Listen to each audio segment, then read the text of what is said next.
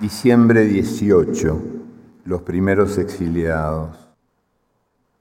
Hoy, diciembre 18, día del emigrante, no viene mal recordar que Adán y Eva fueron los primeros condenados a emigrar en toda la historia humana.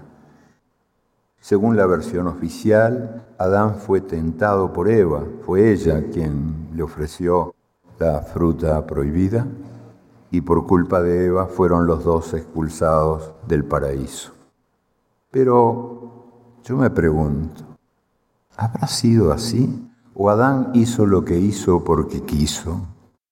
Quizás Eva no le ofreció nada ni le pidió nada. Quizás Adán decidió morder la fruta prohibida cuando supo que Eva ya la había mordido. Quizás ella ya había perdido el privilegio de la inmortalidad y Adán eligió compartir su castigo y fue mortal, pero mortal acompañado. Mayo 16, marcha al manicomio.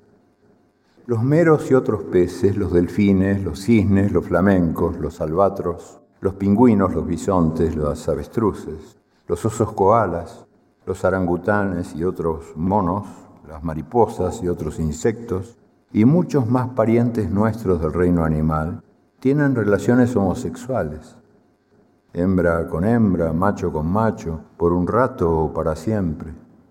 Menos mal que no son personas, se salvaron del manicomio, porque hasta el día de hoy, mayo 16 del año 1990, la homosexualidad integró la lista de enfermedades mentales de la Organización Mundial de la Salud. Se ve que estos especialistas, expertos expertísimos, nunca habían escuchado la canción de Milton Nascimento que dice, Toda manera de amor vale la pena, toda manera de amor vale amar, toda manera de amor vale cantar. Octubre 17, Guerras Calladas. Hoy, octubre 17, es el día contra la pobreza. La pobreza no estalla como las bombas, ni suena como los tiros.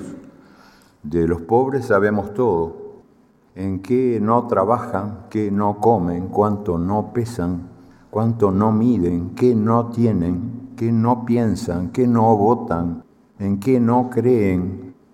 Solo nos falta saber por qué los pobres son pobres ¿Será porque su desnudez nos viste y su hambre nos da de comer? Julio I, Julio I, un terrorista menos. En el día de hoy del año 2008, el gobierno de los Estados Unidos decidió borrar a Nelson Mandela de la lista de terroristas peligrosos. Durante 60 años, el africano más prestigioso de todos había integrado ese tenebroso catálogo. Yo no sé, pero me parece que no es muy serio todo este asunto de la guerra contra el terrorismo, porque si es la guerra contra Mandela, en fin, ¿quiénes son terroristas y quiénes no son? Es el mundo al revés. Quizás el terrorismo no sea más que un pretexto para la militarización del mundo y para una especie de coartada para que unos países invadan impunemente a otros. Yo digo, si fuera en serio esto de la lucha contra el terrorismo, si fuera de verdad, veamos, septiembre 11, Día contra el Terrorismo, Día Universal contra el Terrorismo, septiembre 11. ¿Cómo habría que celebrarlo? Pues yo creo que habría que celebrarlo poniendo carteles pegados en todas las paredes del mundo, en todas, toditas, que no quede ni un pedacito de pared sin pegar un cartel que diga, en el Día contra el Terrorismo. Se busca a los secuestradores de países, se busca a los estranguladores de salarios y a los exterminadores de empleos, se busca a los violadores de la tierra, a los envenenadores del agua y a los ladrones del aire. Se busca a los traficantes del miedo.